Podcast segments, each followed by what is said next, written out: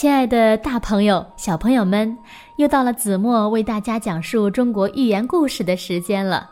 今天呢，我要为大家讲的故事呀，名字叫做《棘刺母猴》。棘刺呢，指的是荆棘的刺；那棘刺母猴呢，指的是在棘刺的尖端雕刻猕猴。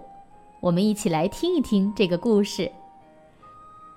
燕国的国王燕王非常喜爱精妙细微的玩意儿，于是呢，他就到处张贴榜文，征求身怀绝技的能工巧匠。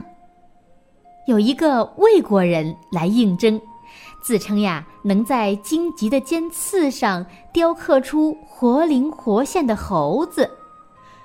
燕王听说他有这样超群的技艺，高兴极了，立刻给他极其丰厚的待遇，供养在身边。过了几天，燕王呢想看看这位巧匠雕刻的艺术珍品。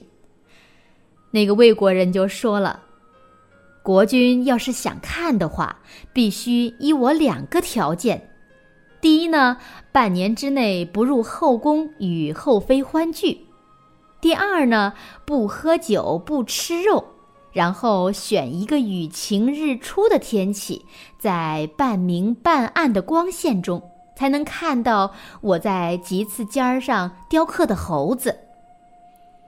燕王一听这些条件，没法照办呀。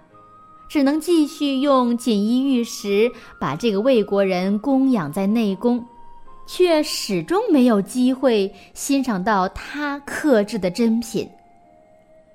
宫内有一个铁匠听到了这件事，不禁暗暗发笑。他就对燕王说：“我呀是专门打制刀具的，谁都知道。”再小的刻制品，也要用刻刀才能雕削出来，所以呢，雕刻的东西呀，一定比刻刀的刀刃儿大。如果棘刺的刀尖儿细到容不下最小的刀刃儿，那就没办法在上面雕刻。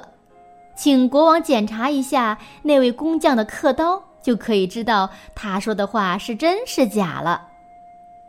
燕王一听。如梦方醒，立刻把那个魏国人找来，问道：“你在棘刺尖上雕刻猴子，用的是什么工具呢？”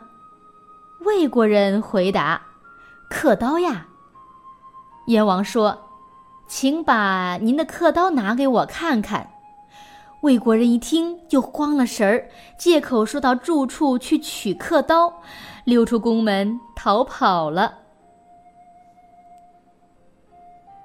棘刺刻刀的故事呢，出自战国韩韩非《韩非子外储说左上》。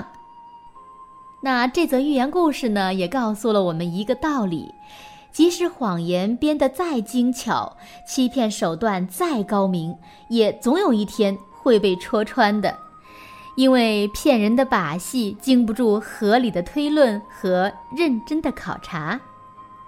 好了。亲爱的，大朋友、小朋友们，今天的寓言故事呀，子墨就为大家讲到这里了。我们下期节目再见吧，晚安了。